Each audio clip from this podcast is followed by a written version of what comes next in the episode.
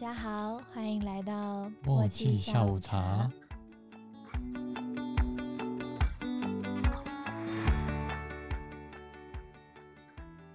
大家好，我是幽默。我是叶气。那我们今天要来推荐一些动画或漫画。那这些动画或漫画都是我们身边的朋友啊比较没有看过的。对啊，甚至我对面这位听过后，他都吓到，怎么会有这种作品呢？你好官腔哦。对，我们可以日常的对话一点，可以再跟我熟一点，没关系。好，来继续。那就由我先来开始介绍。我要介绍的动画叫做《ID Invaded》，这是一部二零二零年的原创动画，总共啊就是十三集。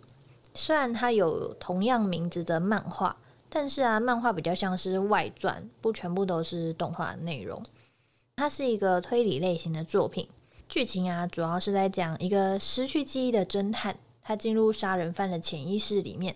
借由探索杀人犯的这些内心啊、内心的世界，来阻止他们犯案的故事。他们创造出来的这个杀人犯的潜意识的世界，在日文的原文啊是念作 “ido”，也就是英文的 “ID” 的意思。那刚我说过，这部动画名称叫做《ID Invaded》嘛，“invaded” 是入侵的意思，所以可以知道动画的主轴啊，就是它入侵各种 ID、入侵各种 ido 的故事。所以它的中文翻译就直接翻译成“异度入侵”，“异度侵入”，对，中文翻译是翻译成“异度侵入”这样子，可以用中文的名字去找，应该也找得到。其实我觉得刚开始看这部动画的时候啊，还蛮状况外的，因为里面有很多各式各样专有名词，像是一斗这种，然后跟各种复杂的事件，就很像突然给你一堆拼图，你根本就不知道这个拼图它的完整的样貌会长什么样子。所以你就只能慢慢的把它拼凑起来，但随着动画慢慢的推进啊，很多的拼图就开始慢慢拼凑起来的。你会开始知道这些一斗到底是怎么样去形成的。这个侦探啊，主角的这个侦探到底是什么样的人？这些杀人犯他们的过去、他们的想法，甚至他们杀人的动机，这些东西就会慢慢的拼凑起来。再看着他们彼此之间的交锋，就是越看越精彩的一部作品。里面，每一个角色的对话跟情绪也营造的很好，搭配上配乐啊跟音效，你就会心情就会随着他们起伏。我觉得里面有一段的配乐超热血的。这部动画本身，我觉得它的画风其实还算普通，但是他花了很多心力在创造每一个一斗，就是杀人犯的这些内心世界。它会让你好奇这些杀人犯的内心世界为什么会长成这个样子。让你了解，当你了解这些一斗里面的规则之后，就会有一种豁然开朗的感觉。基本上啊，这整部动画的体验就是，它丢出很多的谜团，就是很多的疑点，很多你问号问号的东西，激起你的好奇心。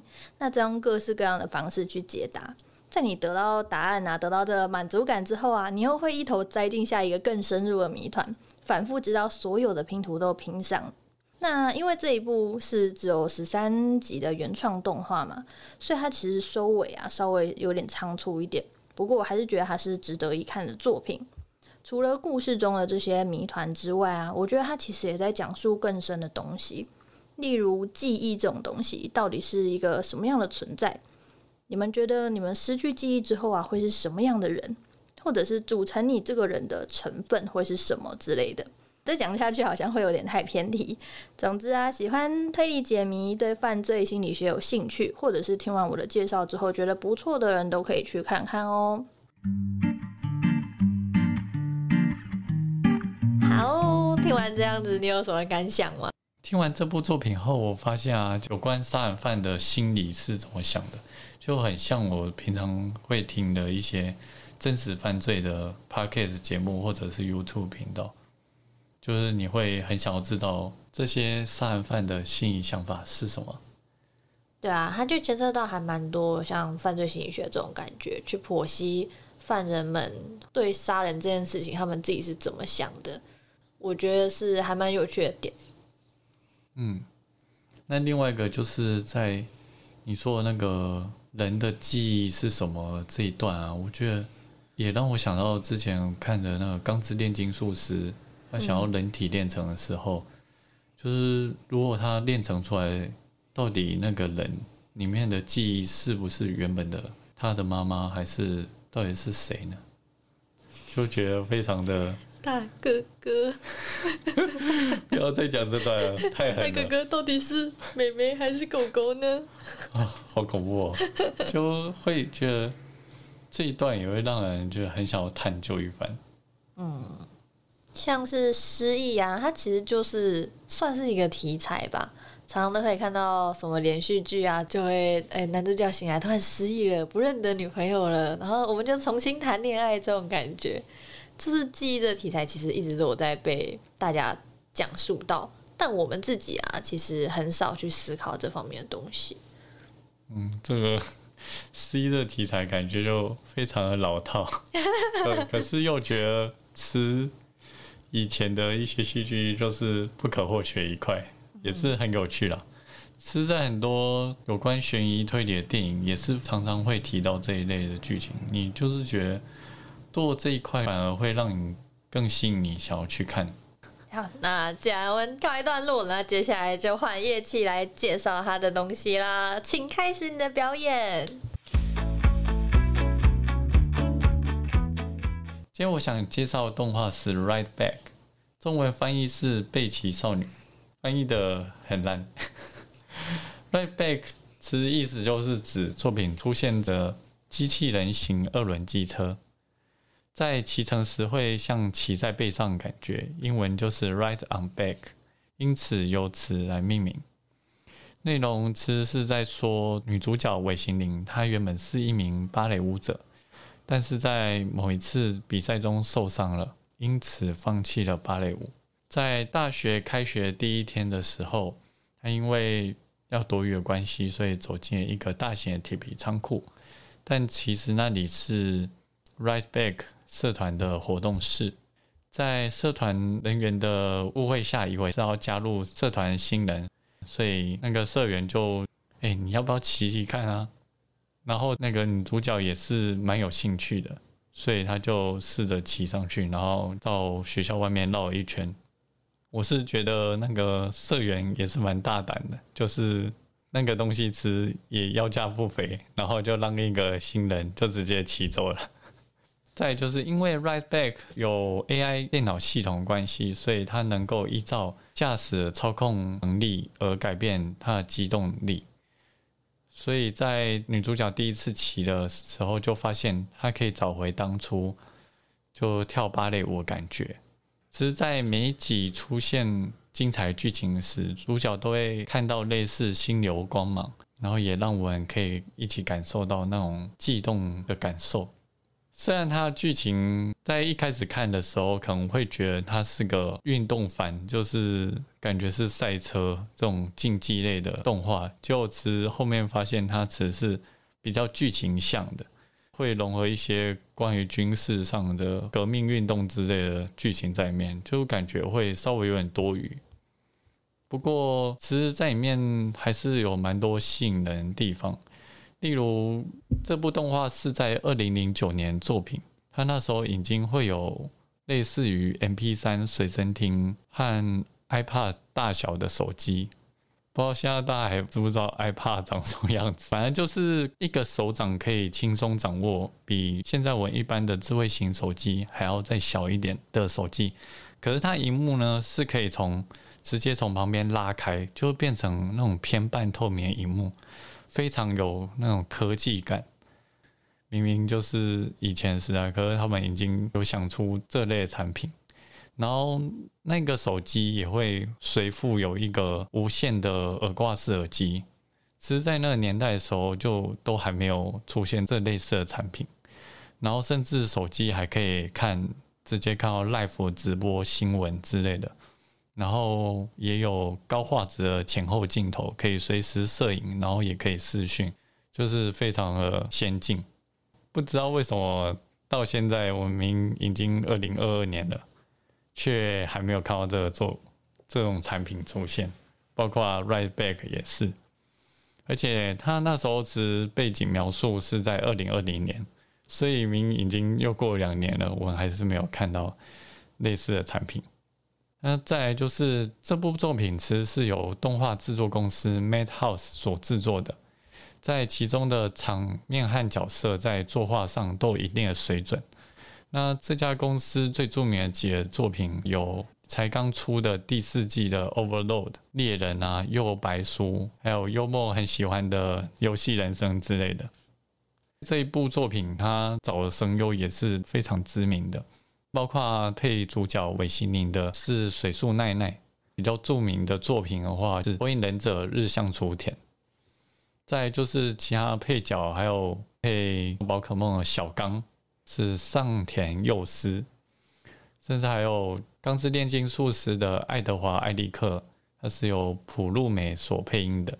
其实觉得日本人真的很厉害，就是。是很多女生都有办法配男性的角色，可是诠释又非常的好。那我介绍就到此结束。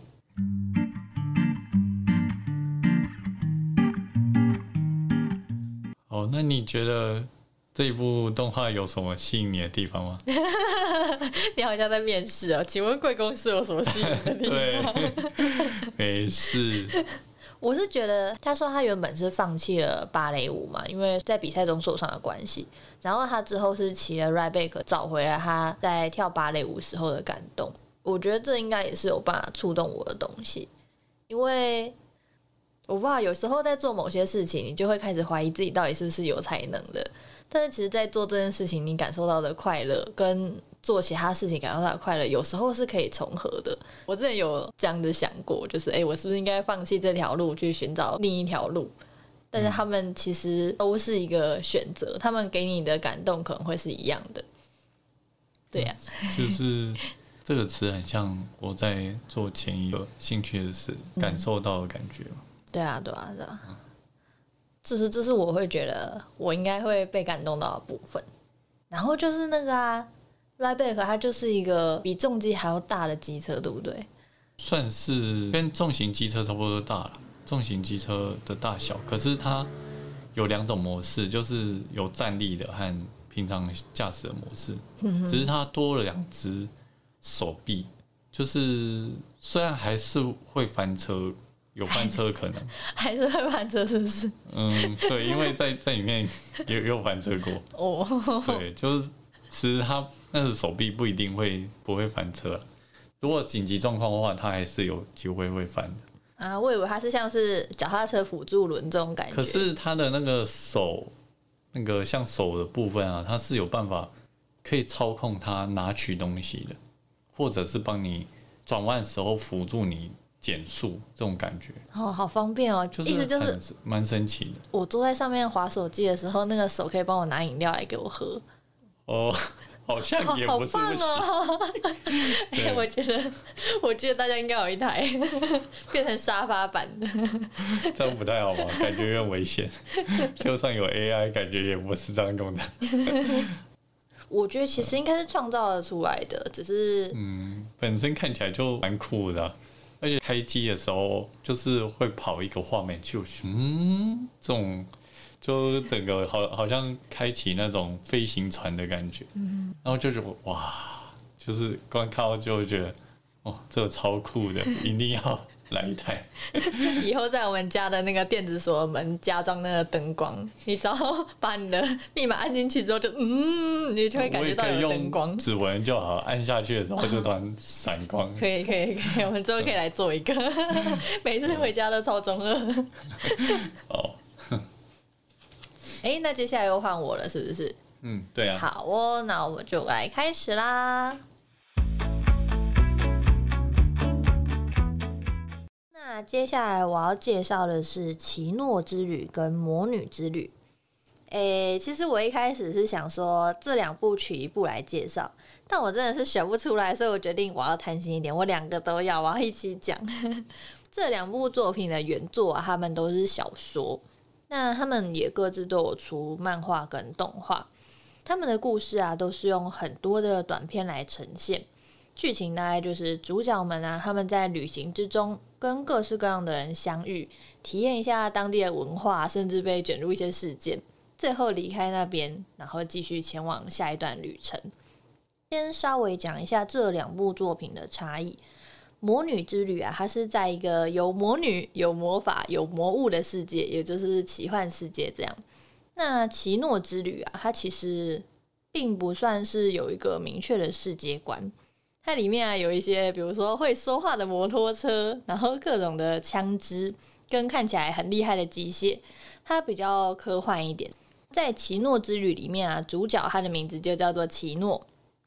他在每一个国家都会刚好停留三天，时间到了之后就会离开，因为他觉得三天是刚好可以体验这个国家，然后离开之后也不会有过度的留恋的这个时间，所以他会严格遵守三天这个期限。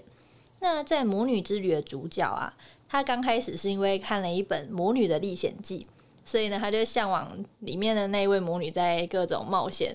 在周游列国的故事，所以他最后才自己也成为了魔女，踏上旅途。所以啊，他去的地方大部分都会是那一本《历险记》中曾经去过的地方。两部作品里面的设定啊都很有意思，作者啊创造了各式各样的地方来描述啊，嗯，在这样的一个地方里面，他们的人们会有什么样的价值观，怎样的规矩。然后跟主角啊，他们是怎么样用旁观的方式，或者是介入他们的生活之类的感觉。那到最后也会描述，诶，主角离开那个地方前的一些想法。我觉得它最有趣的地方是在你在不同的心情下看的时候啊，会有不同的感受。可能你当初，比如说你第一次看的时候，觉得哈啊，这一段他是在干嘛？但是如果你刚好今天心情比较可能有点低落的时候啊，你再回来看，你会发现哦，原来这个角色当初是这个样子的心情，可能就会又更理解一点点的。或者是当你看完了这一部，然后再去看一下别人的留言啊，或者别人的反馈，才会发现说哦，原来可能是有这种意涵。虽然不知道这到底是不是读者自己脑补出来的，但是就是一个每个人看都会有不太一样的感受的作品。所以我觉得它非常的适合反复观看。那我自己是很喜欢主角每次离开当地，就是离开那个地方时候的表现。他有时候可能是快速的就离开啦，或者是有时候就回头可能感叹啊，留下几句话。那个时候啊，感觉才能稍微看出主角或者是作者他实际上对这个地方是什么样的想法。好，那刚刚有说这两部作品啊，它都是有小说、漫画跟动画嘛。其实同样的一个篇章，在不同的媒材里面，又会有各种不同的体验。比如说，你在这个篇章你看小说的时候啊，你可以想象哦他们是怎样的表情；然后看漫画的时候，你可能会看到说哦他们的小互动，就哎原来他们这时候在干嘛之类，就是小说里面没有描述的地方，你在漫画里面可以看到了。在动画里面啊，则是你可以听到声优们的诠释，这个情绪啊什么，你听到就会有不太一样的感受。大家就可以自己选喜欢的美彩来看，或者像我一样混着看啊，体验他们之中的差异。我是觉得还蛮有趣的。像是《奇诺之旅》，它的动画其实又被分成两个版本，有一个比较旧版，那另一个是重制版。那这其中的差异就要大家去看才会知道了。我自己是两个版本都蛮喜欢的。那以上竟然就讲了好像很多，又好像什么都没有讲，这就是报告的精髓，有没有？那总之，如果你们喜欢奇幻题材啊，或者是喜欢可爱妹子的话，可以去看那个《魔女之旅》。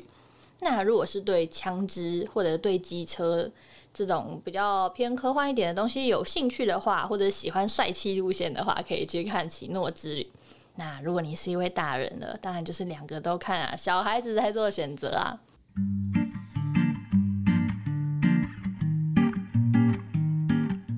听完你这两部的介绍后啊，我觉得看小说啊、动画或漫画，就这三种都会有不同想象。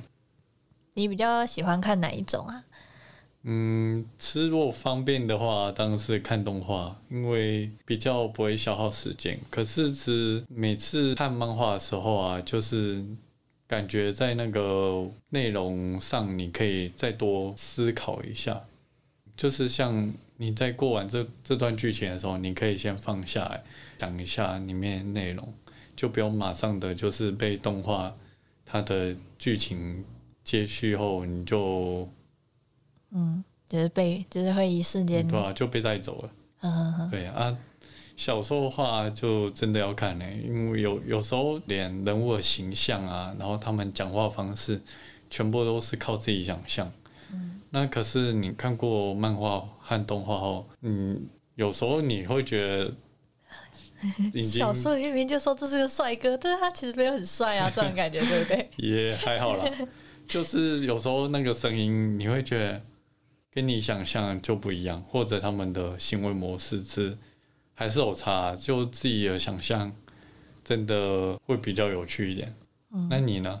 我自己是比较偏好看小说，因为我很喜欢看一些细节的部分，比如说这个机器其实是什么运作的，它会讲的很详细。虽然这些东西好像对整个故事剧情没有什么太大的意义，但是我就喜欢看这种地方。嗯，可是这样的话，那个一般的剧情架构也都比较完整，其实很多动画删去的部分，你会发现在小说内容中都有补足，你就觉得是更好。应该说，看这些小东西，你就会更融入他的世界观，因为你知道这些东西怎么运作的，所以就会发现，哦，这真的是一个跟你所在的世界不同的世界观，这种感觉。嗯，对啊，因为其实有时候看动画你会稍微看不太懂，嗯就是有有时候你会觉得，哎、怎么就突然跳到这里？可是你前面好像有一些东西没有交代清楚，你就可能还要回去看小说来补足。话说，你看动画的时候啊，你是会加速的吗？还是你是坚决不加速的人？嗯，看动画的调性吧。如果它比较稍微缓慢，或者是我兴趣没有到非常大的话，我可能会开个一点五倍速。那如果是一般平常我在看的话，我都是就是开原本速度啊，就是一倍就好了。包括那个片头片尾，我都至少第一次都会听完。而且有时候啊，其实很多部作品，它都会在片尾之后有一些彩蛋，嗯或者是再多一段剧情。是你如果真的就是都挑过的话，真的会缺很多东西。嗯，而且真的就是很多日本动画，它都很喜欢在片尾加入一些小剧场啊，或者是小教室，或者是其他介绍之类的。其实看那些就会觉得是他们也很用心。我是绝对不加速的人，但是有时候我会把片头或片尾跳过，嗯，我还会算好它的描述。哦 卡的刚刚好我还好啦，就是如果可以听完的话，我就稍微听一下。因为有些作品都会，虽然他没有特别写第几季，可是有时候他就会片头片尾就又换了，那你就可以又听一次。嗯而且每一次这些很多部动画，它的那个声优就是会直接唱片头片尾，你会觉得哇超有趣的。反而就是靠它片头片尾，包括它的歌词内容，就更融入你要接下来要看剧情之中。嗯，而且你刚才在说那个，在不同的年纪啊，或者是不同时期去看这部作品，会有不同的想象，我觉得很有趣。就像你小时候有有可能会喜欢有一些作品，可是你长大后就看起来好像，嗯，当初怎么会喜欢这种东西啊？就随着你的年纪和经验，看的作品越来越广的时候，你反而觉得，嗯，这个作品好像也还好。嗯应该说选择太多了，嗯而且像你刚才说的这些什么之旅这种作品啊，就是很像平常我们在看公路电影这类的东西，就是你会随着剧情的发展，可以跟着那个作者，呃不是作者，跟着主角一起就是成长和冒险的感觉，然后在整趟旅程完成后，你就觉得好像不管是主角的心境上和你自己的心境上都有成长不少，嗯，就觉得很有趣。好，轮到你的回合了，加油！接下来要介绍一部由山下和美老师所做的漫画《不思议少年》，内容是在描述一位不老不死的少年观察人类的故事。他会穿梭在各个不同的时代、时空背景，看起来好像是全知全能的神，却常常被人性的举动或行为感到困惑，愤怒或感伤，进而想要更加了解人类。有时候也会直接跟观察对象对话，甚至成为他们家人，深入去观察，亦或是直接介入或预告。但即便是出于好意，也有可能带来悲伤结局。每集大约都有三到四篇故事，但每一篇都是全新的故事，虽然毫无关联，却都在刻画人性的光明与黑暗。因为故事都很精彩，且概念都不重复。在看完每一篇后，都会令人不禁想要反思一下，也让人觉得很多事情可以用不同角度思去思考，会有不一样的看法。在画面呈现上，作者通常使用五六格分镜，文字也不算多，读起来是非常轻松。但为了剧情的需要，我也会直接使用左右整页的篇幅，或者大面积的留白，非常的有代入感。画面的张力也会带来视觉震撼。作者曾在访谈中有提到，这部灵感是来自马克吐温的《神秘的陌生人》，但比起《神秘的陌生人》中较愤世嫉俗的文字描写，《不思议少年》更常以正向态度展现对于人性的肯定与希望，但不会强迫你接受正确的观念，或者是来个心灵鸡汤等等的因果论述。作者山下和美老师虽然已经超过六十岁，但依旧持续不断在作画。在去年二零二一年时，还以《Land》获得首种智慧文化奖的漫画大赏。同年一起得奖还有新生赏的葬送的福利脸及特别赏的《鬼灭之刃》。虽然看漫画或动画是种娱乐，一般是想要放松才做的事。但偶尔也喜欢看这种剧情丰富又具有深意的故事。那我介绍就到这边哦。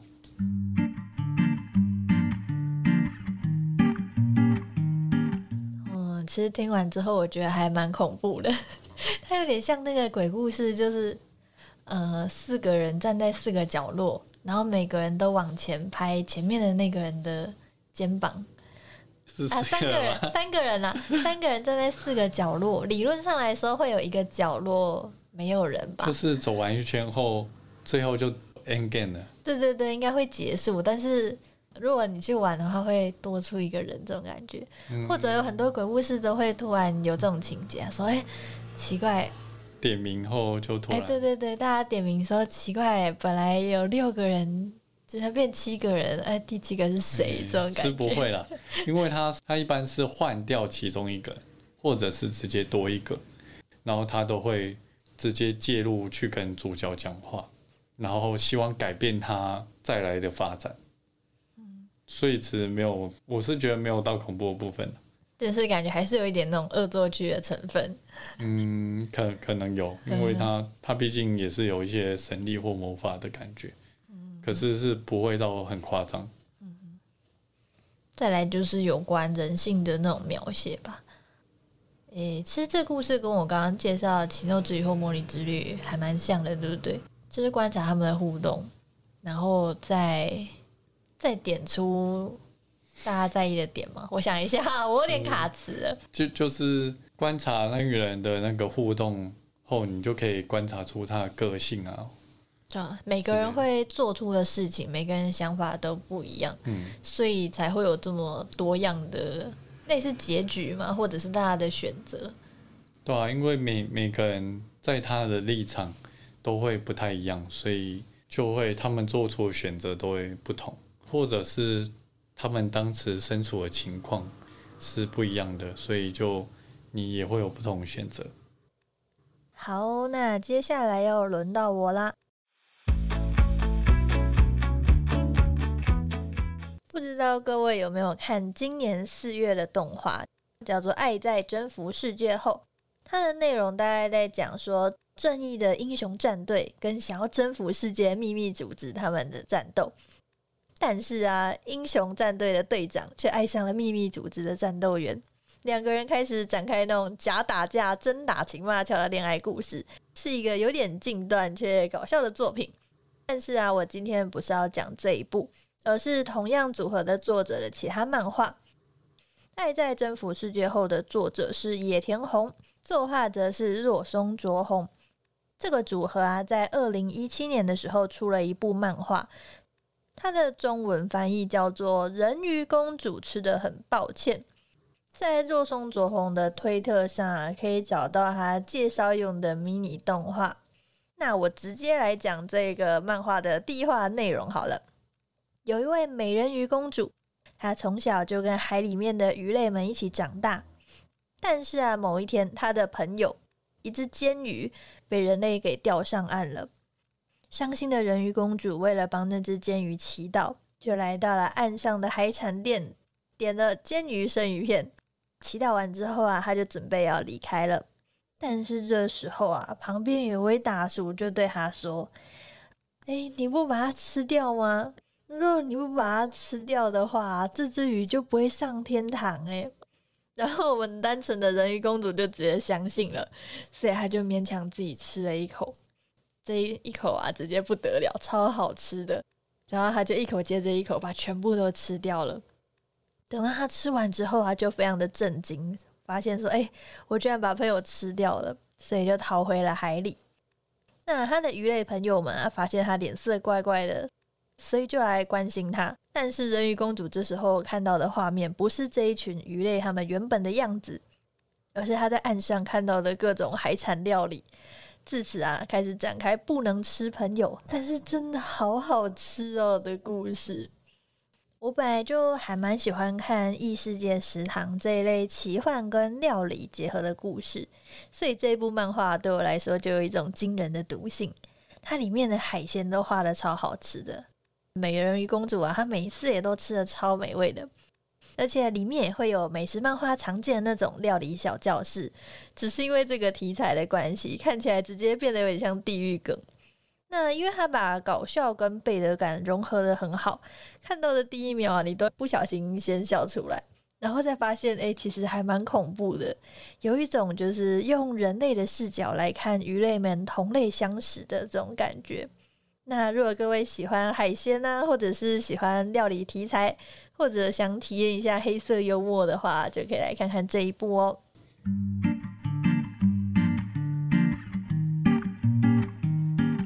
当人鱼公主后吃，我是不会觉得很美味啊，因为 毕竟我吃素，所以好像还好。不过这这种作品的话，真的是不能半夜看。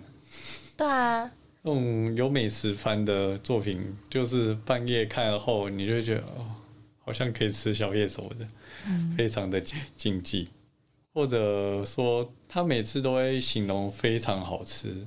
就像是烘焙王啊，吃个面包就直接上天堂 啊！十几只灵吃个春药，我加了春药，然后就动不动就爆衣啊什么的，就觉得表现很夸张。你会觉得哇，好像超好吃的，很想要试试看。可是有一些东西真的是感觉好像还原不出来。其实有人有也说这一部漫画，它很像在讲说素食主义者，就是吃素食的人，某天突然吃了肉之后的那种纠葛。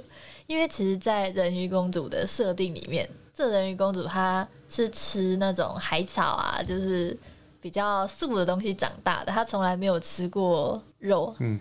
所以他某天吃了肉之后，觉得好美味哦，这种。他就像是每一餐都吃沙拉的。对 对对，然后有一天终于吃到主菜，嗯，终于可以满足你的胃。可是我吃还好，因为我小时候有吃过肉，然后又转素食，就感觉那个渴望程度应该没有到这么夸张。我记得之前还有另一部作品是在讲，就是。人类吃了人肉之后会上瘾这件事情，我是不晓得，啊我应该也没有这机会去吃人肉。但是这种就是很很诡异，但是又蛮有趣的题材。平常嘴巴干裂，咬咬嘴唇皮算吗？这不算吧？会不会？这不叫吃自己啊？那吃鼻子、吃鼻屎，你觉得算吗？自产自销，吃头发。吃头发，谁要吃头发？阿皮也是被淘汰掉的东西，他不算是吃自己吗？你就吃进去啊，嗯，好好吃，一直吃，吃到嘴巴都破，好恐怖哦！我我是不知道。阿贵那个阿嬷削的脚皮被老师吃掉，这样算是吃人肉吗？那不是肉啊，是脚皮它是它是一种副产品。副产品。怎样？我副产品就跟鸡蛋这就跟羊毛一样啊，哦，比较像毛屑那种感觉，因为对他来说这不会伤害到他。嗯，对，或者像吃燕窝嘛，可是吃燕窝好像会伤害到他们，因为就是把他们的巢直接拔掉。好吧，嗯，燕窝对你来说算素的吗？应该不算。不算啊。嗯吃素的就是吃白木耳啊，吃木耳类的它也是一样狗狗，只是说说实在，它的功效也差不多，不是吗？都是胶原蛋白。养颜美容。嗯，其实还有很多想要讲的作品，只是因为后面我们篇幅的关系，所以没有介绍这么多。但是这些作品我都已经列出来了，所以接下来啊是候补清单的时间。我会用一句话来大概形容一下他在讲什么。首先是虚构推理，推理的目的不是找到真相，只要能说服别人就好了。再来是听我的电波吧，在讲述一个失恋的女生成为 DJ 的故事。再来是放学后桌游俱乐部，这是一群女高中生们认真玩各式各样的桌游的故事。接着是游戏三人娘，非常欢乐，以演绎为卖点的作品，千万不能配水喝。再来是天地创造设计部，看设计师们如何创造出地球上的物种。最后是异种族风俗娘评鉴指南，这是大人才能看的酷东西哦。那如果大家有推荐啊，或者是想让我介绍的作品，都可以在各平台留言跟我说，那我们就会考虑一下有哪些作品比较适合我们来再来介绍。那我们今天节目就到这边喽，我是幽默，我是叶气，我们下次见喽。拜拜。